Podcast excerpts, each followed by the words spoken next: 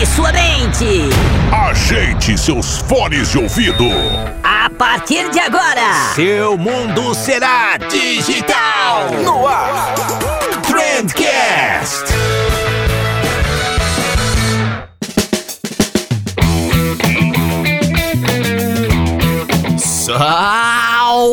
Salve, excelentíssimo ouvinte, seja muito bem-vindo ao melhor podcast sobre comunicação e negócio que você já escutou na sua vida. Eu sou o Vinícius Gambetta, esse daqui é o Trendcast da agência de bolsa e hoje a gente vai falar sobre cybercrimes. Cara, eu me sinto, me sinto em Matrix toda vez que eu falo a palavra cybercrimes, é muito legal, né? Cybercrimes. e para falar sobre esse assunto, eu trouxe aqui o advogado Luiz Augusto Durso, que é aquele típico advogado celebridade, sabe? O cara tá em tudo quanto é programa de TV, tá em rádio, tá dando entrevista aí adoidado. O, o, o Luiz é advogado da Clau Pires, cara. Olha só. Quem sabe um dia a gente consegue chamar a Clau Pires aqui para participar do programa, né?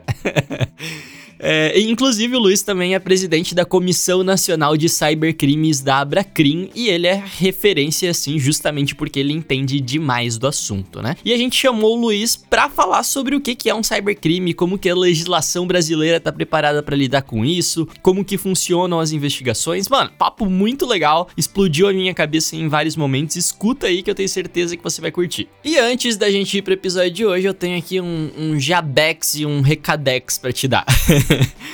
O recado é uma mistura de pedido com dica, que é para você conferir o nosso canal lá do YouTube, cara. Tem gente que nem sabe que a gente tem um canal no YouTube, tem gente que nunca nem viu a minha cara. então, essa aí é a oportunidade perfeita agora para você, sei lá, se arrepender, talvez. Vai lá youtube.com/barra agência de bolsa. Eu tô publicando conteúdo toda semana, tô preparando aí umas novidades bem legais por lá também. Eu tô cada vez produzindo mais conteúdo pro YouTube. Essa semana vão ser dois vídeos, é, youtube.com barra agência de bolsa ou só joga aí agência de bolsa no search do YouTube que você também encontra, beleza? E aí o pedido é se você puder se inscrever lá para dar aquela força, ativar as notificações para receber notificação sempre que tiver um vídeo, eu vou ficar feliz demais, fechou? E o segundo recadinho é aquele que você já conhece, é o jabazinho da MLabs, a melhor ferramenta para gestão de redes sociais que esse Brasil já viu. e a gente vive dizendo aqui, né? Ah, MLabs é super completa, testa MLabs porque dá para fazer tudo lá e bibibi, bobobó. E, e quando a gente fala que a ferramenta da MLabs é completa, meio que não é da boca para fora não, cara, é porque é completa demais mesmo. É, inclusive, eu descobri pouco tempo atrás que, que sabe aquele recurso Alt que é para você colocar descrições nas suas fotos, é, para ajudar deficientes visuais com aqueles apps de leitura de tela, etc. Então, tem como você ativar esse recurso direto ali na MLab, só aí nas configurações da publicação. Baita função legal de acessibilidade, cara. Eu achei que só dava para fazer via app nativo, mas não. MLabs deu um jeito de colocar isso ali também. É, em, se você tem um catálogo aí no Facebook e você quer ativar o Instagram Shopping, dá para fazer isso pela MLabs também. Dá para adicionar enquete nos stories, dá para adicionar GIF, IGTV, tudo, cara. Tudo, tudo, tudo que você pode imaginar. A MLabs ou já deu um jeito ou tá dando. Os desenvolvedores estão lá trabalhando em cima disso. Então, sério, testa lá www.mlabs.com.br. São 30 dias grátis e se você não gostar, pode vir reclamar direto comigo. É, pode vir, me chama na DM lá e pode vir reclamar direto comigo que eu assumo essa bucha. De tanto que eu garanto a MLabs. Beleza? E agora sim, dei todos os recados que eu tinha para dar. Bora falar de cybercrime.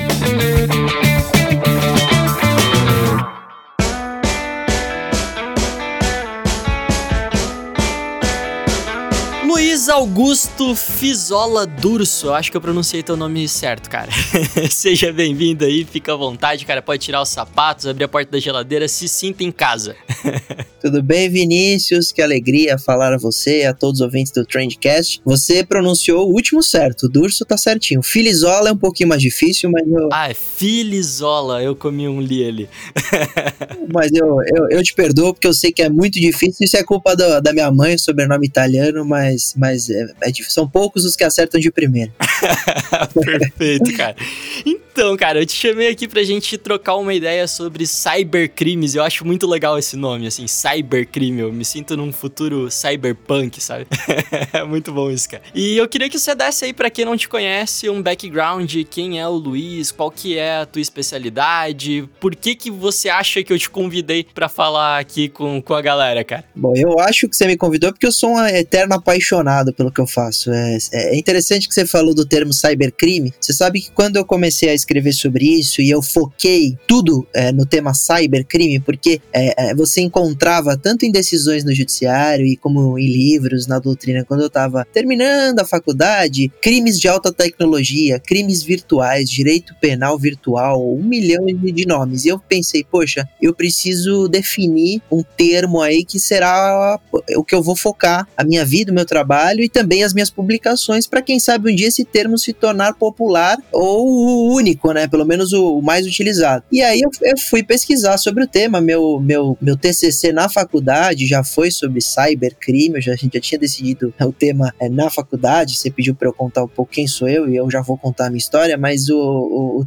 e aí eu escolho cybercrime porque eu vi que a primeira vez que alguém tinha falado neste termo tinha sido no, no G8, aquele grupo dos, oito, dos outros países mais importantes, né, mais influentes do mundo. E lá em mil, no final de 1990, no final dos anos 90 que se falou, né, 1990 não, no final dos anos 90 que se falou a primeira vez no termo cybercrime. Então eu, eu vi que era um termo, um termo que já estava sendo utilizado nos Estados Unidos, no mundo, e que poderia ser este o tema e o termo no Brasil. E aí desde então eu foquei. E aí por que eu foco? Porque eu vou ao direito e contar um pouquinho da minha história, resumindo para o pessoal também. É, eu, eu, eu sou advogado, trabalho, sou especialista em direito digital e cybercrimes, e, e, e quando eu decido ir para essa área, na verdade eu era um apaixonado por TI. Você também acredito que deve gostar muito também da, área de TI. E, e, e eu é, faço a escola e quando eu tô com 16 anos eu resolvo fazer um curso de web design. Viro web designer, fiz no Senac, me formei, etc. E me apaixonei por HTML, JavaScript, etc. E aí, é, e aí eu, me, eu desenvolvo muito a parte técnica antes da parte jurídica. Isso me deu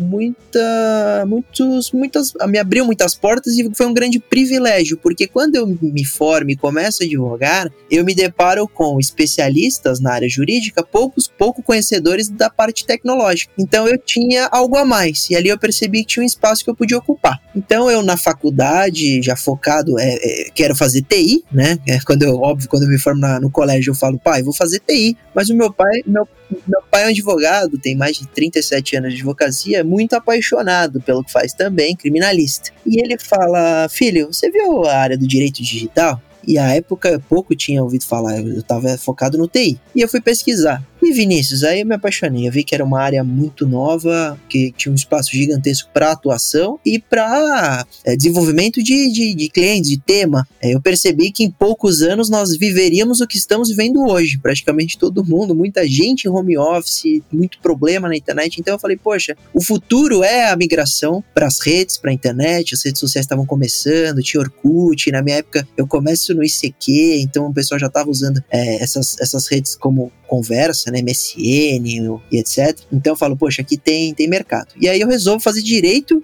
lá no primeiro ano já pensando no direito digital, totalmente focado, então há mais de 10 anos, mais de 10 anos focado num tema só. Mas existe essa matéria, essa especialização dentro da faculdade de direito? Essa, essa foi uma boa pergunta, foi uma dificuldade que eu encontrei, porque é, eu, eu tive a sorte, eu fiz FMU aqui em São Paulo e tive a sorte de ter na graduação um semestre de sociedade da informação. Por quê? Porque a FMU é uma das poucas faculdades que tem um mestrado nessa área, sociedade da informação, que vai um pouquinho para o direito digital, mas ainda não é, claro, é a matéria que eu atuo, que é muito mais focada. Então, quando eu estou na faculdade, eu tenho um pouco de dificuldade de, de, encontrar doutrina, jurisprudência, etc. Mas eu queria isso, eu comecei a estudar sobre isso. Então, nós tivemos a primeira vez que é, um juiz fez uma quebra de IP, umas coisas assim que hoje é super normal, que a época era nossa, era um mistério. Era muito legal. Então eu acompanhei as novidades ali como estudante de direito. Quando eu me formo, é, eu já faço o TCC em cybercrime, trazendo a dificuldade na investigação. O Marco Civil da Internet tinha acabado de ser aprovado, eu me formei no final de 2014, então tenho mais seis anos de formado. É, é, já tinha acabado o, Marco Civil o Marco Civil da Internet também é de 2014, então já tinha o Marco Civil da Internet, já estava se debatendo um pouco mais sobre o tema, mesmo que engatinhando. Tinha a Lei Carolina Dickman, que, que entrou em vigor em 2012, então tinha dois anos de Lei Carolina Dickman, então tinha alguma coisa. E aí eu fiz meu TCC nessa, nessa matéria. Aí você pergunta que, hora eu, que horas eu começo a me especializar. Aí eu, eu faço a pós-graduação em Direito Penal, em Processo Penal, porque ainda tinha dificuldade em é, especialização no Direito Digital. E aí eu encontro uma pós-graduação em Direito Digital fiz a pós-graduação e nisso eu já começo a dar aula, começo a, a, a trabalhar muito com isso, praticamente focar 100% da, da minha, do meu trabalho e do escritório nessa área, na parte digital, e isso se torna uma bola de neve gigantesca, tanto para quem atua como para os problemas. E aí eu, graças a Deus, é, consegui ocupar esse nicho a ter um pouco de relevância no tema. Por isso que eu acho que o convite foi realizado, porque por eu ser apaixonado, produzir muito, escrever artigo, estou sempre atendendo a imprensa, é, etc., trabalhando em casos de repercussão, é, de, de, de, de, famosos, né, de celebridades, etc., eu acho que isso deu uma, uma projeção legal e por isso que você me convidou. Caraca, cara, que massa, que massa. É, inclusive, o meu pai, ele é advogado trabalhista e eu acho chatíssimo o trabalho. A, a tua área parece ser um pouco mais emocionante, parece ser um pouco mais legal, mais moderna. We're hacking through the mainframe. Mas, cara, você falou aí da Lei Carolina Dickman, o Marco Civil da Internet, tudo isso é recente demais, né? Parece que aconteceu ontem, assim. E quando a gente fala de cybercrime, é, é um negócio muito novo, né? O quanto que a legislação brasileira tá preparada para lidar com, com esses crimes e como é que o Brasil se posiciona aí no ranking mundial? Quais, quais são os países que a gente pode se espelhar é, nesse quesito? Bom, o, o Brasil é um país em desenvolvimento em questão de legislação. A gente tá bastante atrasado, mas razoavelmente amparado na, na questão dos cybercrimes. E por quê? O Código Penal é de 1940. E aí, desde 1940, nós tivemos diversas alterações é, e inclusões neste código e outros, e na, na, lei especial, né? Outras leis como interceptação telefônica, lei de drogas, etc. E aí você tem aí uh, um avanço no sentido de tentar é, é, responder ao, ao anseio da sociedade com grandes problemas, como foi a questão do vazamento das fotos da Carolina Dickman, é, mas nós temos ra razoável amparo na lei porque muitos dos crimes simplesmente migraram para a internet. Então você pensa aquele crime de extorsão que era feito pessoalmente. Hoje o indivíduo invade o Instagram ou consegue um conteúdo íntimo da pessoa e extorque para não vazar, ou usa até o do vírus, né, do ransomware, onde ele criptografa a informação do computador e solicita pagamento em Bitcoin para devolver ali o acesso, seria também uma extorsão. Então você começa a perceber é, uma migração dos antigos crimes, extorsão, ameaça, estelionato, crimes contra a honra, calúnia, difamação, injúria, é, e por aí vai, diversos crimes que antes eram cometidos, fraude, é, furto mediante fraude, todos esses crimes que não dependiam exclusivamente da presença física da vítima e do agente, onde se pode, ah, induzimento ao suicídio. Olha quantos crimes que eu consigo exemplificar aqui que hoje tem na internet. Lembra do jogo Baleia? E que sempre existiram, né? Exatamente. Que tá o meio de consumação ali que mudou, que antes era físico e, e, podia ser por carta, podia ser na rádio, podia ser no jornal e hoje tem a internet. Então você tem razoável amparo legal. Mas temos situações inéditas que aí precisa mudar. Então eu vou dar um exemplo a você. É, o jogo Baleia Azul explodiu no mundo inteiro, chegou no Brasil tal. O que, que era o jogo Baleia Azul? Aquele jogo absurdo que o indivíduo colocava desafios na internet para adolescentes e último eram 50 tarefas, a última tarefa era é, consumar ali, cometer suicídio. Absurdo, isso estava na internet e, e, ocorreu muito também por WhatsApp, grupos no WhatsApp, etc. Então o criminoso, ah, faça a primeira tarefa, faça a segunda tarefa. Só que, né, Vinícius, nós tínhamos alguns, alguns adolescentes com um pouco mais de discernimento que eles paravam no meio. Então tava jogando, cortava o braço, é, assistia o filme de terror, varava a noite acordado, mas não chegava à tarefa final de cometer o suicídio. Ele não cometia essa loucura. E aí, quando se localizava esse, esse indivíduo que induziu ele a cometer a lesão corporal, autolesão corporal, não tinha como criminalizar esse indivíduo, não tinha uma resposta penal. O que isso quer dizer? Nós vivemos num, mundo onde é, se aplica o princípio da legalidade. Então você só pode punir indivíduos é, só pode ter punições daquilo que é previsto como não autorizado por lei. Então, é, precisava ter uma. Um, tem que ter uma previsão para você punir indivíduos. E não tinha em nenhum código, na lei do Brasil inteiro, alguma punição para quem induzia alguém, induzia outro, a autolesão corporal. Por quê? Porque você pensa, o legislador falou: ah, se o indivíduo comete a autolesão corporal, ele quer fazer aquilo, mesmo que induzido, concorda? Mas mas você tem que pensar que aquele induzido pode ter 12 anos, pode ter 10 anos, pode ter 9 anos. Usou de uma fragilidade ali da pessoa para induzir isso. Exatamente. E aí o jogo Baleia Azul foi a prova concreta como adolescentes podem ser induzidos a cometer autolesão corporal. E não tinha punição aqueles que faziam. E aí, desde 2017, 2018, a gente falou sobre isso. Eu, eu até fui a Brasília numa audiência pública lá na Câmara dos, dos Deputados Federais para falar sobre isso. E aí, a muito custo, é, demorou dois anos, mas no final de no dezembro de 2019, finalmente se criminalizou o induzimento à autolesão corporal. Então você percebe uma alteração em dezembro de 2019, tem sete meses essa alteração, de algo que parece ser tão óbvio, tão tão comum na internet, porque você pega boneca Momo, você pega esses desafios de, ah, inala desodorante, desafios no YouTube, você encontra tanto, que ainda até então não tinha uma resposta penal. Então a gente realmente evolui. É, e você me perguntou sobre reflexo internacional. Tem países muito mais evoluídos, principalmente na questão de investigação, como Estados Unidos, como a Rússia, etc. Então a gente tem muito que aprender, sim, com a experiência internacional, principalmente a Europa, que tem a, a GDPR, né, a Lei de Proteção de Dados dele, a General Data Protection Regulation, que foi a inspiração nossa para a LGPD. Então eles estão mais à frente, sim, não tenha dúvida. Cara, e você falou de investigação e tal, que eu acho que deve ser a parte mais difícil de toda essa questão de cybercrime, né? Investigar. Quem é que investiga isso no Brasil? É a Polícia Federal, Polícia Civil, divide, vai depender do caso? Como é que funciona, cara? A questão é, da investigação realmente é da Polícia Judiciária, vale dizer Polícia Civil, Polícia Federal, e a questão da competência, então qual seria a polícia a, a investigar determinado caso? Isso vai depender do crime e da vítima. Então, por exemplo, Polícia Federal é responsável por investigar quando a vítima é uh, algum órgão da União, algum banco. Então, banco, banco do Brasil foi vítima de uma invasão, desvio de dinheiro tal. Quem é, quem é a polícia responsável? Competente? Polícia Civil. Federal, perdão, Polícia Federal. Ah, e se foi um estelionato na internet? Quem é responsável? Polícia Civil. Então, vai depender do crime e da vítima. Mas, em regra, né, a maioria dos crimes, como as vítimas são a população, ou quem nos ouve aí, que acaba passando código do WhatsApp, que acaba fazendo empréstimo pela. Esses são as vítimas de estelionatos, extorsões na internet, e aí a, a, a competência é a Polícia Civil. Então você lavra o boletim de ocorrência, né? Vai na delegacia e aí a Polícia Civil investiga. Cara, e quando a gente vê seriado e tal, CSI, essas coisas, parece tudo maravilhoso, assim, as coisas acontecem muito rápido. Mas você é advogado e você tá ali lidando diariamente com as investigações e, e com o resultado disso. E dá para dizer que é um processo que ele é eficiente? Você acha que poderia melhorar muito ainda? Como é que é, cara? Como é que é lidar com esses hackers do bem da polícia, sei lá?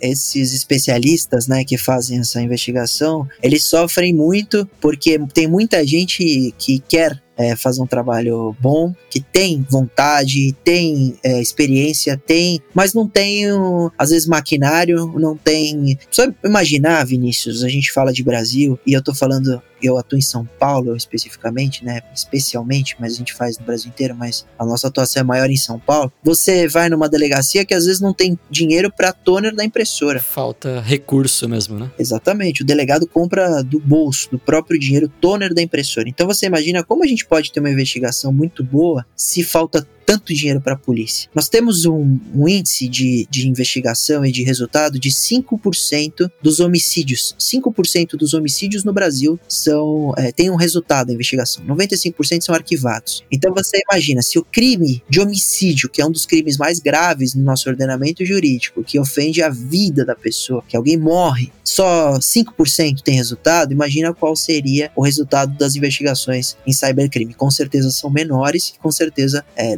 deixa muito a desejar, mas não por culpa, às vezes, do profissional, e sim, às vezes, porque falta recurso, falta aparelhamento, falta gente. Então você aprende o computador, né, numa busca e apreensão, a polícia aprende e manda isso para perícia, porque o computador é apreendido, um, um, sai um laudo, um perito faz um laudo para falar, olha, foi esse, foi esse computador que aquele criminoso usou para cometer esse crime, etc. Então a gente depende desse laudo. E esse laudo é realizado por um instituto público, Instituto de Criminalística, e aqui em São Paulo, no caso, o Instituto de Criminalística do Estado São Paulo. Esse instituto está tão sobrecarregado por é, laudos que ele precisa produzir que um laudo pode demorar um ano. Então você tem uma vítima ali de um crime esperando um ano, um laudo para se resultar ali a investigação de que realmente foi aquele computador, realmente foi aquele criminoso. Então é muito triste atuar é, na área criminal aí como um todo no Brasil por causa dessa deste problema social que é difícil de solucionar, né? Porque muita gente vai falar, ah, falta dinheiro na saúde, falta dinheiro na educação,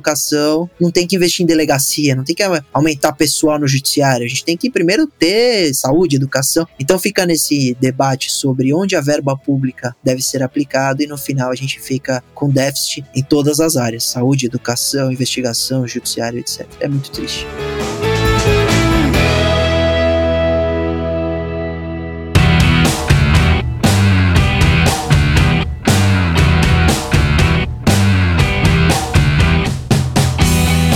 Eu, eu queria entrar agora num tema que é muito bacana aqui, porque você é o advogado da Clau Pires, né? Que, e ela teve um Instagram hackeado, se eu não me engano, foi no ano passado, 2019? Isso, outubro de 2019. Cara, conta um pouquinho como é que foi esse caso, o que, que vocês conseguiram descobrir até agora, é um processo que ainda tá rolando, e, e como é que foi esse...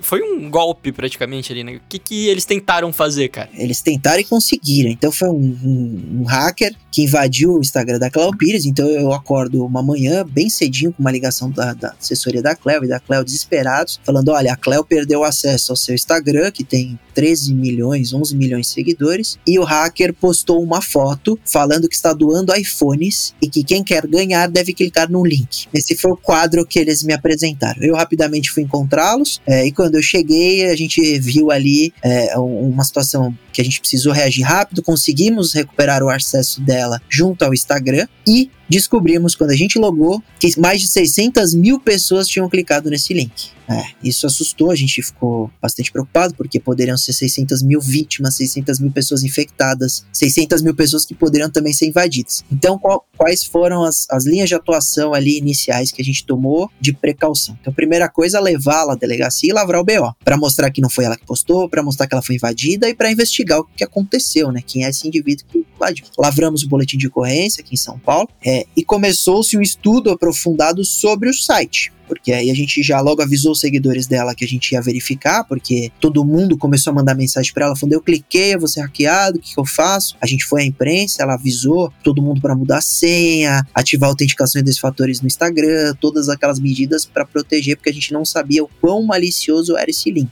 Ah, recuperamos a conta dela, criamos a autenticação em dois fatores, protegemos a conta dela, informamos os, os seguidores e lavramos o boletim de ocorrência. E aí começou a investigação no âmbito civil, né, no âmbito da, do do, inquérito, do inquérito, do inquérito policial na, na Polícia Civil. Ok, esse inquérito tramita até hoje e, e o que conseguimos até hoje? Esse estudo é, saiu, foi um estudo muito bacana, realizado por um segurança de TI, é especializado em sociedade de informação, etc. E ele analisou todo o site, todo esse site que supostamente as pessoas iam ganhar esse iPhone. O que, que ele concluiu nesse estudo, que tem menos de três semanas aí que foi publicado e juntado no inquérito policial? É, ele, ele apresentou que esse, esse site, olha que interessante, Vinícius, não era para invadir ninguém. Qual que, é, qual que é a intenção do criminoso? Ele invade celebridades, e aí tem Cleo, Marina Rui Barbosa, é, a Ludmilla, uh, Robert Downey Jr., o, o, Iron Man, o Homem de Ferro, Jason Momoa, todos esses, esses indivíduos foram, foram invadidos pelo mesmo criminoso. Como a gente sabe isso? Porque a gente foi atrás do IP e o IP da, da, da, da onde era remunerada essas visitas eram todos o mesmo ID no mesmo serviço. Então todas essas invasões foram realizadas ou pelo mesmo criminoso ou pelo mesmo grupo. Segundo Segunda coisa, a intenção do criminoso não era invadir as pessoas. Então você que clicava lá, caiu numa página que falava assim: quer ganhar o iPhone? Realize uma tarefa. Mostre que você não é um robô e sim um humano. Aí tinha uma opção de você baixar um aplicativo, uma opção de você responder uma pesquisa de satisfação de uma loja e mais duas ou três opções ali genéricas. Quando você clicava, ele te direcionava para a loja do seu, do seu celular, loja oficial, Apple Store, a Google Play, alguma, alguma loja aí oficial, pra você baixar um aplicativo oficial também. Então o aplicativo não tinha, não tinha vírus tal, porque era ali hospedado pela plataforma oficial. Mas toda vez que alguém clicou, que alguém executou uma das tarefas, esse, esse sistema que remunera cliques pagava pro criminoso. Então, qual a intenção dele?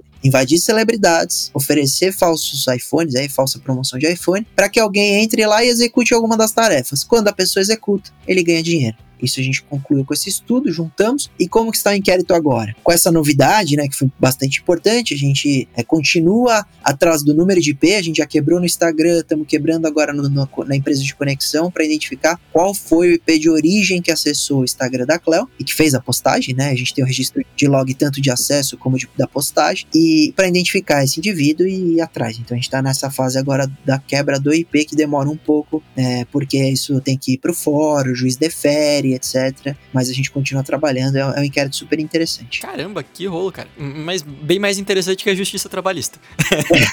Não tenho dúvida. Mas existe uma possibilidade desse, desse hacker nem ser brasileiro, então, se ele hackeou várias celebridades internacionais também? Pode ser de fora, né? Existe uma grande, uma grande suspeita que é um, é um hacker norte-americano. A gente ainda não afirma, mas infelizmente, né, porque isso atrapalharia um pouco a investigação, realmente é, a gente acredita ser é, dos Estados Unidos esse, esse criminoso. Caraca, cara, que, que CSI. Muito legal. É bem legal. É, e além dos hackings, eu vejo que existem outros, outros cybercrimes que talvez sejam até mais comuns, né? É, sei lá, linchamentos virtuais, é, esse tipo de coisa. O quão mais comum isso é do que os hackings, ou na tua experiência mesmo, com o que, que você costuma lidar mais? Assim, que tipo de cybercrime acontece mais aí no teu escritório que você tem que lidar com esse tipo de coisa? É, a questão do, do discurso de ódio, da perseguição, linchamento virtual são bem mais comuns do que a invasão. Porque a invasão, é, a invasão é mais difícil, dá trabalho. Se você virar e perguntar para os seus seguidores quantos já foram invadidos, são poucos que vão dizer que já foram, vão, vão relatar que já foram ou perceberam que foram, né? Porque muita gente teve o computador invadido, tem um malware, tem um keylogger que está registrando o que ele escreve, tirando foto da tela, até acessando a câmera. Minerador de Bitcoin. É, usando esse computador como um dos mineradores de Bitcoin. Pode ser, mas essa pessoa nem sabe que, que ali é uma, é uma máquina é, zumbi, né? Que eles chamam, uma máquina que está escravizada. Mas o, Agora, o discurso de ódio é muito mais palpável, é muito mais fácil de se perceber e muito mais fácil de se cometer. Então você pega hoje o discurso, discurso político, discurso no futebol, discurso da cloroquina, discurso da quarentena, tudo, tudo que nós vivemos hoje vira um debate onde as pessoas é, abusam do direito da liberdade de expressão. Então a gente pode falar, a gente pode dar nossa opinião, mas a gente não pode xingar, a gente pode atacar, não pode ofender a família, atacar a mãe da pessoa, etc. Isso acontece. Então, é, você fala, ah, acontece muito? Eu vou falar que muito, mas não necessariamente isso chega ao judiciário. Porque muita gente é vítima, por exemplo, eu. Eu já fui é, perseguido por haters, é, já por, por, por falar à imprensa, por escrever, você se expõe e abre, e abre espaço aí para críticas, mas até para indivíduos que cometem crime, que me atacam a honra. E eu nunca movi ação contra nenhum desses, vou ser muito sincero. Eu nunca processei nenhum seguidor que me, me ofendeu. Eu só bloqueio e sigo a vida. Porque eu acho que esse indivíduo, é, ele, ele, ele vai se arrepender um dia, vai amadurecer, não é possível que ele esteja falando isso de coração. E se estiver uma hora, ele vai é, é, atacar a pessoa errada e vai ser processado, mas eu não quero ser esse indivíduo a processar. Mas, eu, mas eu, eu acho que todo mundo tem, tem, tem direito e deve, muitas vezes, mover ação se aquilo começa a prejudicar. Eu vou dar um exemplo de um caso a filha do Chico Buarque postou uma foto com o pai, o cantor né, Chico Buarque. E um seguidor lá não gostava deles, etc. E comentou família de ladrão no, no Instagram. Um comentário no Instagram. Eles processaram, tanto na área criminal como na área civil. Na área civil, nós estamos falando de indenização, né? Ação de indenização. Sabe qual foi a multa que esse indivíduo, por um comentário no Instagram, teve que pagar? 100 mil reais. Caraca, cara. Por um comentário. Nossa, acho que ele não vai fazer isso de novo, não. Exatamente. nem ele, nem muitos que viram essa, essa notícia, essa multa. Então, efeito pedagógico, aí tem o valor também com caráter de efeito pedagógico, para demonstrar que não é terra sem lei. Então, é, a, o processo gera esse efeito pedagógico, gera a punição, é, gera o ressarcimento do dano daquele indivíduo que sofreu ataque à honra, muitas vezes pode perder o emprego, pode ter um prejuízo gigantesco. Então você basta abrir uma foto de uma celebridade ou de um político, você vai ver quanta gente comete crime ali de calúnia, difamação e injúria. Então, é você é muito palpável na internet isso. Agora o que não é tão palpável, mas acontece muito. Vazamento de nudes, extorsão por causa desse tipo de conteúdo. Então você. Agora tem um phishing, e para os que não, não, não conhecem, o que seria o phishing? É aquele. Vem da pescaria, né? Vem do inglês pescar, pescaria. É um e-mail que ele, ele envia para todo mundo. Quem caiu, caía. Assim, ele, ele não tem um ataque, não é um ataque específico em alguém, é algo muito mais genérico. E aí, ele, ele tá criando agora um phishing falando assim: consegui invadir seu computador, estou com fotos comprometedoras. Me pague 5 bitcoins, um bitcoin, senão eu vou vazar. Só que aquele que já alguma vez trocou foto ou tirou uma foto que pode ser comprometedora começa a ficar preocupado. Então eu tenho muita gente me, me procurado por causa desse phishing. E, eu, e na verdade o hacker nem tem nada. É só a pescaria, é só jogar aí. Tá jogando um verde ali. Exatamente. Então tem muito de phishing, tem muito de extorsão, tem muito de vazamento de nudez, tem muito, muito desses crimes contra a honra, tem muita ameaça. É, na internet, infelizmente, tem muito, muito estelionato também. Estelionato, normalmente, isso vira, vira cliente, porque a vítima perdeu o dinheiro, né? Ele, ele quer encontrar, ele quer recuperar o patrimônio. Então, o que, que é o como que se consuma ali o estelionato na internet. Um dos que acontecem hoje, o indivíduo hackeia o, o, WhatsApp. E como faz isso? O cara que me ouve aí, ative a autenticação, pelo amor de Deus, no WhatsApp. É muito fácil vai em ajustes, conta, confirmação em duas etapas, você cria uma senha lá para proteger. Por quê? Porque quando não tem, o que, que os criminosos estão fazendo? Eles ligam para você, vítima, falam: Olha, Vinícius, eu sou do programa, um exemplo, tá? Sou do programa da Fátima Bernardes e eu vi seu, vi seu podcast, muito legal. Você não quer vir falar no programa sobre isso? Você fala: Poxa, lógico, que honra, que legal. A Globo vai te mandar passagem aérea, vai te mandar tudo, vai ser muito legal. Você aceita muitas vezes. E aí eles falam: Então tá bom, para participar, a gente vai criar um grupo no WhatsApp. Só que é um grupo grupo secreto aí só para o pessoal da produção. E para participar, você vai receber um código que seria esse código para você entrar no grupo. Eu tô mandando agora aí em seu celular. Você pode me passar? E você na linha no telefone com a pessoa. Ela manda. Quando você recebe o código, na verdade é o código de autorização ao acesso ao WhatsApp. Você passa achando que vai para Fátima Bernardes e na verdade ele hackeia, invade seu, seu WhatsApp quando não tem autenticação em dois fatores. E, e no final eu não vou para Fátima Bernardes então. Você não, não vai, como você vai perder o acesso no seu WhatsApp. Ele vai se passar por você, pedir dinheiro emprestado para todos os seus conhecidos ali na lista que ele resgata e muita gente pode cair, mandar mil reais para ele, dois mil reais, e aí o prejuízo você vai ter que instaurar inquérito policial, investigar, ir atrás desse dinheiro. Tem gente que doa 10, 20 mil, que ele fala, ele pede mil. Aí o pessoal dá, ele fala, pega às vezes idoso que é pouco não sabe desses golpes, fala, ah, tô com meu filho no hospital, me ajuda, preciso de 10 mil, te pago amanhã, tudo e o cara acaba emprestando. Então é muito triste. Esse golpe ele é bem comum na OLX também, né, cara?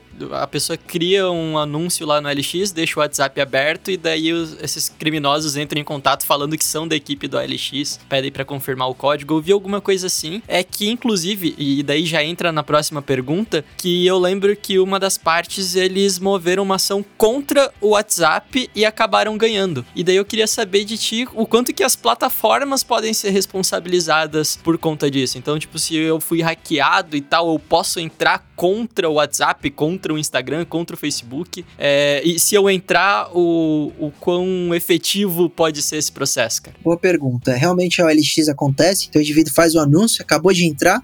E por que a OLX é interessante para os criminosos? Porque você dá seu celular ali, você dá seu número porque o comprador vai entrar em contato. E ele fala: ah, para validar o anúncio que você acabou de colocar aqui, é, você vai receber um código e ele também invade. Então realmente eles usam o OLX e por aí vai. Com relação à responsabilidade, responsabilidade das plataformas, eu, eu tenho algumas opiniões. Então, primeira opinião relacionado a linchamento virtual. Eu acho que as plataformas deviam mudar um pouco uh, o, o, canal de denúncia, analisar melhor, re, realmente remover conteúdos que são manifestamente legais. Hoje não é removido porque eles têm uma proteção do Marco Civil da Internet no artigo 19 e 21, então eles conseguem ali justificar. Mas realmente teve esse caso. É, o que aconteceu foi que ali foi um caso específico onde ele entrou em contato contato com a plataforma, nada foi feito. Então, para você processar a plataforma, você tem que comprovar, né, de acordo com o cenário hoje, que a plataforma foi omissa, que a plataforma teve falha, que você, que você foi invadido sem, é, sem o seu, é, sem a sua participação. Então, você passou o código e você quer processar a plataforma, eles vão falar: você que passou o código, você que deu caos. Agora, você foi invadido na sua conta sem você não ter passado nada, se seu computador é seguro tal, aí teria responsabilidade. Então, depende um pouco da análise de caso a caso. Mas a, a responsabilidade das plataformas, eu acredito que deveria ser um pouquinho maior, exigir realmente um pouco mais de responsabilidade, porque eu vou usar esse exemplo do WhatsApp. Se, se elas fossem responsabilizadas em dois casos, você não acha que teria uma atualização obrigando a todo mundo a ativar essa autenticação desses fatores? Entendeu? Por que não é nato? Por que não é obrigatório? Quando você logou primeira vez lá, cria uma senha, uma senha de registro você vai ter para sempre, como cria no e-mail, como cria nas outras redes sociais, você tem uma senha. O WhatsApp pode ter uma senha, basta você criar, basta você ativar a autenticação em dois fatores, confirmação em duas etapas, que poderiam ser obrigatórias, poderiam ser natas da plataforma, mas não são. Então essa discussão realmente é de caso a caso, vai depender do juiz, do desembargador. Você tem chance de mérito? A depender muito do caso, em regra, você terá menos chance do que eles, porque a lei protege mais eles hoje com esse marco civil, etc. Mas dependendo do caso, dá para processar. Quando você processa a plataforma é, e é efetivo, quando você entra com uma ação que você obriga eles a removerem conteúdo, a identificar o IP e tal, mas para ganhar indenização, aí a história é um pouquinho diferente. Uhum. E, e, como que é essa. Eu sei que o Marco Civil deve proteger muito disso também, né? Mas até quando vocês estão lidando com outros crimes, vocês precisam de algum auxílio da plataforma, né? Sei lá, é, o, o Juquinha69 me xingou no Twitter, essa não é a identificação dele, eu vou precisar de e-mail ou qualquer coisa assim para mover um processo, para o, o, quanto que as plataformas costumam ajudar nesse caso e o quanto que tá, tá disponível isso mesmo. Com uma ordem judicial já é possível ter as informações ali? Demora, não demora? Como que é esse processo, cara? Boa pergunta, Vinícius. Isso aí é, mudou tudo em 2014. Porque até 2014 não existia o marco civil da internet e existia uma briga muito grande porque você processava né, a plataforma para que ela informasse o número de IP para você identificar quem é o Joãozinho aí, o fake, e conseguir processar o autor. Aí, a, época, as plataformas respondiam assim: não, eu tenho muito IP, ou faz dois meses e eu não arquivei. Eu arquivei por por um tempo, mas já apaguei porque a lei não me traz um prazo mínimo de armazenamento. O Marco Civil veio para mudar isso e trouxe um prazo mínimo de armazenamento. Qual é o prazo para a plataforma, rede social? Seis meses eles precisam armazenar o número de IP. É, isso à época foi aplaudido, mas hoje demonstra-se ser um prazo muito pequeno, muito curto. Porque até você quebrar o IP, às vezes a vítima demora para te procurar, não sabe o que fazer e tal. Seis meses para armazenamento, eu acho pouco, pouco útil. Mas ainda a gente corre atrás desse, desse prazo e é assim que está em lei. Beleza, quebrou o IP, é, eles justificam que não consegue armazenar por mais tempo porque seria muitos dados, etc. Mas o lucro só cresce. Então, se cresce o lucro, eles poderiam investir um pouquinho mais em arquivo de, de, de dados questão de, de se isso demora para se quebrar e como é feito. Então, beleza, você foi vítima de um crime, instaurou um inquérito policial, o delegado não pode mais quebrar. Então, antes do Marco Civil da internet, o delegado mandava um ofício direto pro Facebook, falava ao Facebook: quem é aqui o titular do IP, né? Quem é quem acessou a conta Joãozinho da Silva? Ah, o IP tal. Ah, então beleza, vamos investigar o tal IP. Isso o delegado fazia direto com a plataforma. O Marco Civil da internet, no artigo 10, parágrafo 1, também mudou isso. Hoje em dia, como você bem falou na sua pergunta,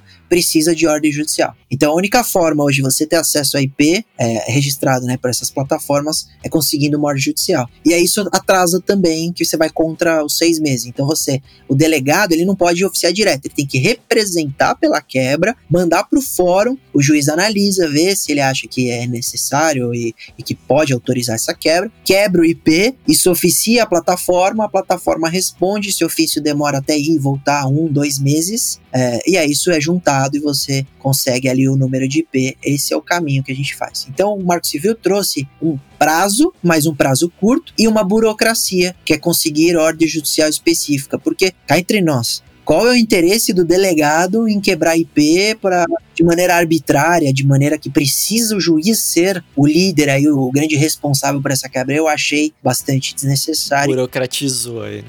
He was in the mainframe. Check the computer.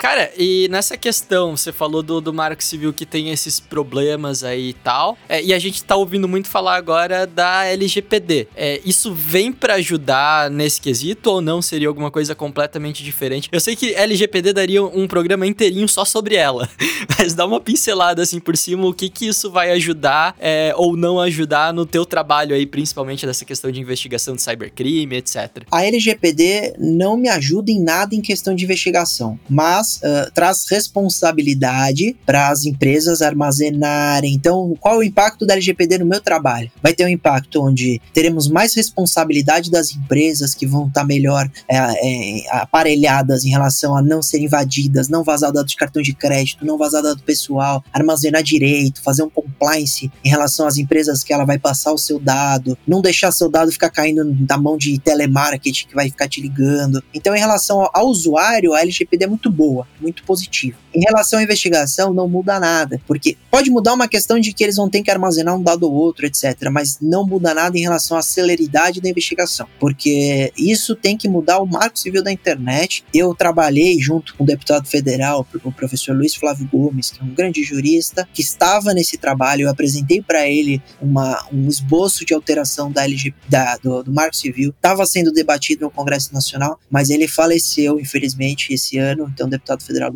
Luiz Flávio Gomes faleceu por causa de um câncer, e então isso tem que, acredito, ser começar do zero com um trabalho com outro deputado federal, ou isso naturalmente pelas empresas, é, isso chegue a algum deputado e ele tome essa iniciativa. Mas esse projeto, por enquanto, foi parado. Então, a alteração é necessária no Marco Civil, mas a LGPD é uma lei importantíssima. É, a gente, o pessoal não entendia muito bem quando se começou a falar uma lei de proteção de dados, mas e aí? É, quem, quem vai armazenar meu dado, etc. A, é, você tem que, as pessoas têm que entender o que, que aconteceu no mundo digital os algoritmos estavam lá mapeando tudo que você faz, tudo que você curte, tudo que você comenta, tudo que você compartilha. E esse, essa informação armazenada pelas redes sociais e por essas empresas estavam sendo vendidas. Então vem o Facebook e falava: Ah, você curte foto de cachorro? Eu vou vender para uma empresa que, que vende cachorro, que vende é, produtos para cachorro, e eles vão saber exatamente o seu perfil de utilização, seu perfil de futuro consumo, etc. Só que isso migrou para a política de uma forma preocupante, porque a partir do momento que eu sei que tipo de é, produto você consumiria, eu consigo também prever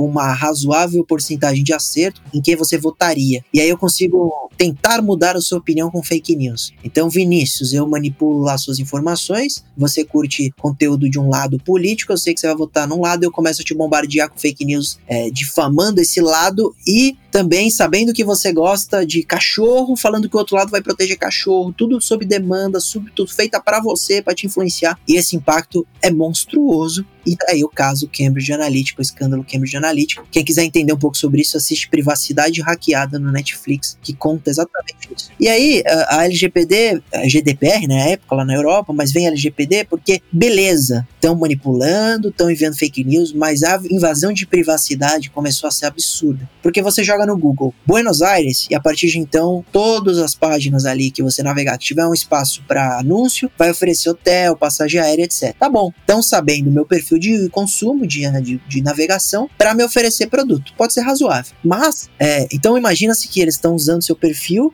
mapeando por uma ação. Então você precisa pesquisar, você precisa é, navegar, compartilhar, curtir, e aí eles te, te, entregam produtos. O que começou a acontecer foi, além de te entregar fake news com esse dado, começou a se invadir mais ainda a sua privacidade. Com o quê? Com os assistentes pessoais. Que são assistentes pessoais? Ah, já devem ter ouvido falar da Alexa, da Siri, da sua TV que você fala, oi Samsung, ela liga. É, por que as TVs estão funcionando de maneira automatizada? A Alexa também, o celular também? Porque elas estão funcionando por voz. E para ouvir oi Siri, ela tem que ouvir tudo que você fala para para ouvir o Oi Siri no meio de tanta frase, no meio de tanta fala. Só que o que eles fazem com isso? Começou a perceber que eles estavam guardando, analisando, mapeando o que você fala perto dos dispositivos. Imagina então um aparelho dentro da sua casa, ouvindo absolutamente tudo que você fala para influenciar a sua opinião. Por isso que a LGPD vem para falar: opa, olha o que mundo estamos vivendo, olha essa invasão de privacidade, olha essa influência nas eleições, precisamos agir. Por isso que a população tem que aplaudir a LGPD.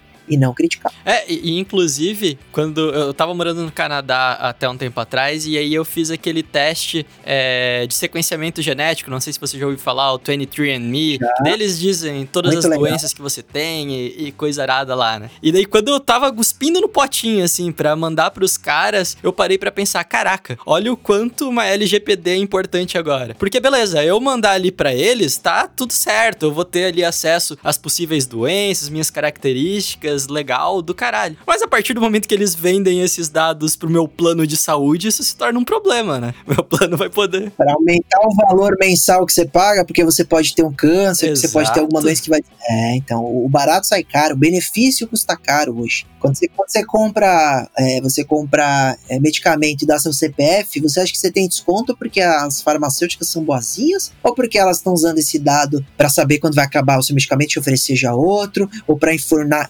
informar a seu plano de saúde quanto. Sabe, um dos dados mais valiosos antes da LGPD era exatamente o seu, o seu dado de saúde. Porque as farmacêuticas e as é, empresas de, de plano de saúde queriam muito saber se você poderia ter doença, etc, para aumentar o valor e não te dar benefício. Perfeito. Caraca, cara. Agora eu fiquei até com medo. Aplica aplicativo da seguradora de carro. Hoje eles também fizeram não só desconto, como serviço. Ah, a gente vai mandar um motorista para você, se você beber, chama pelo nosso aplicativo. Só que aí foram analisar o aplicativo, ele, ele tava usando dado de GPS. Então imagina você liga para sua seguradora e fala, bati o carro. E aí eles vão analisar a velocidade que você tava, seu perfil de, de, de condução, se você anda acima do limite de velocidade, para poder pensar se vão ou não reembolsar esse carro, se não, não vão pagar o sinistro, etc. Então é uma evasão que o barato sai caro, como eu falo, não tem, não tem benefício sem sem, ônus aí. Cara, então a gente já viu que é importante a LGPD. Eu sei que ela foi adiada agora. Tem previsão de quando ela sai? Se ela vai sair mesmo? Vai sair parcial? Vai sair completa? Como é que tá esses trâmites aí, cara? Isso está sendo um debate maluco no Congresso, porque teve tanto um projeto de lei, como a própria LGPD, que estava prevista para agosto desse ano, aí vem um, vem um projeto de lei para adiar para 2021, e aí vem uma medida provisória do Bolsonaro querendo colocar em vigor agora. Então, por enquanto, isso é, é, tá, tá incerto, mas a expectativa é que a lei possa entrar ou agora, em agosto desse ano, e as punições no ano que vem, ou a lei entre em vigor em janeiro do ano que vem e as punições em agosto do ano que vem. Isso ainda está sendo debatido, então as previsões, pelo menos de punição às empresas, é só pro ano que vem, com certeza. De qualquer forma, tem que correr já para ir se adaptando, né? Ano que vem tá aí, tá batendo na porta.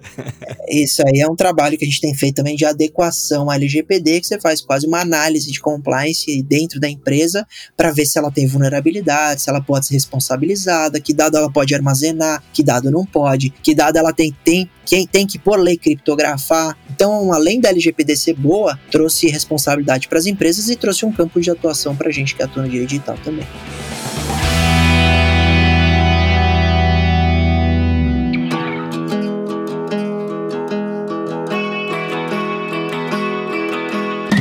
E só pra gente finalizando aqui então, a gente falou muito de político e tal. Eu sei que é uma pergunta que a galera vai fazer, porque a gente tem falado bastante sobre isso no, nos últimos tempos. A questão de fake news, cara. O quanto que isso se enquadra como um crime, você disseminar uma notícia falsa, o quanto que isso não se enquadra, ou se existem projetos de lei para tentar é, transformar isso punir isso de alguma maneira. Como é que tá essa questão, cara? Boa pergunta também. Esse assunto, acho que hoje é o mais debatido e discutido é, na política quando tratamos de algum tema relacionado ao direito digital. É, essa semana, inclusive, eu dei algumas entrevistas, porque nós estamos com um protagonismo do PL, que é o projeto de lei 2630, né, no Senado, que vem exatamente para tentar definir o que é fake news, responsabilizar a plataforma, responsabilizar quem compartilha, responsabilizar quem usa é, robôs robôs, né, gabinetes que faz disseminação via bot automatizado, então tem até criminalização para quem é dono desses serviços automáticos. Então é uma lei importante porque fomenta o debate, fomenta possíveis soluções, é, mas por enquanto foi adiada, inclusive era para ser votada essa semana do dia 10 do 6, quando a gente está gravando, mas também foi adiada, então ainda por enquanto não temos a resposta. Pode ser que quem esteja,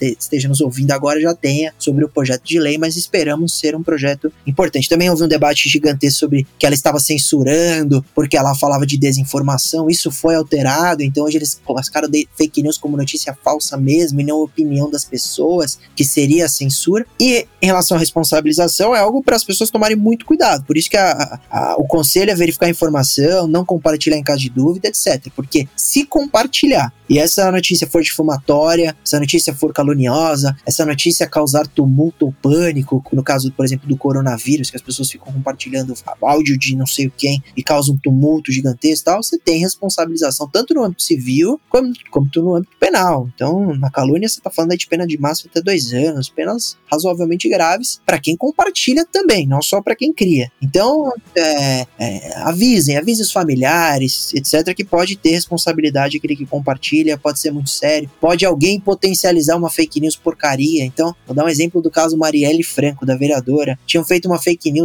porcaria, assim, sobre ela ser engajada com o mundo do crime lá do Comando Vermelho no Rio. E aí uma desembargadora publicou no Face ela que potencializou toda essa notícia, que era uma fake news que não ia ter relevância nenhuma. Então alguém pode potencializar. Então tem que ter muita cautela fake news, mas pode existir responsabilidade. Nós estamos debatendo o tema muito no Congresso para, de alguma forma, achar a solução, sem cercear a liberdade de expressão, a diminuir fake news. Também trazer um pouco da participação das plataformas, que também não podem sair excluindo post de todo mundo, mas tem que achar um meio, pelo menos de avisar, pelo menos de diminuir o compartilhamento, como fez o WhatsApp, que hoje um conteúdo muito compartilhado pode ser encaminhado só para um de maneira simultânea. Então nós temos o papel de todo mundo aí, inclusive da população, inclusive do governo, inclusive das empresas de tecnologia. É o mal do século, né, cara? Eu acho que tá todo mundo tentando resolver esse problema. É, é, é e não é nosso, né? Por isso que eu reitero para assistirem Privacidade Hackeada Netflix para entender um pouquinho como a questão das fake news é algo que é absurdo né, na influência de, de mobilização, de pensamento da população como um todo. Sabe quanto Trump gastava de anúncio, né, de ads no Facebook por dia? Eu imagino que bastante.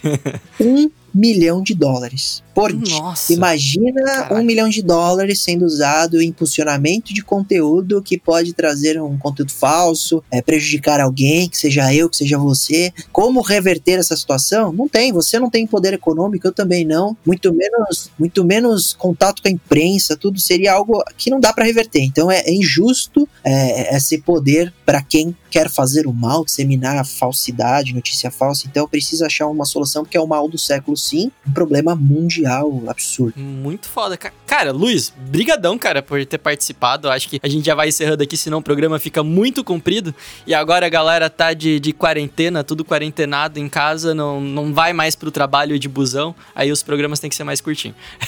Sem problema. cara, brigadão por ter participado, cara. Te agradeço demais. E quem quiser conhecer um pouco mais do teu trabalho, ficar por dentro, tirar mais dúvida, ver os conteúdos que você produz aí, tá dando entrevista direto pra galera, como é que pode te acompanhar, cara? Vinícius, eu que agradeço, alegria, parabéns aí pelo seu trabalho, pelo seu canal, pelo seu Instagram, muito legal o conteúdo, é, falar com você, abraço a todos que nos ouviram, que estão agora, até agora aqui, né, ouvindo a gente depois de 50 minutos, mas acredito que tenha sido um papo gostoso, é, e quem quiser debater sobre o tema, ver meu trabalho, tá lá, né, o canal mais fácil é meu Instagram, Luiz Augusto Durso, tudo junto, Luiz com Z, Augusto Durso é D-U-R-C-O, urso de animal, pode ver lá que, que eu posto bastante coisa sobre o tema. Obrigadão, valeu. Show de bola. Todos os links estão na descrição e a gente se vê na semana que vem, galera. Valeu!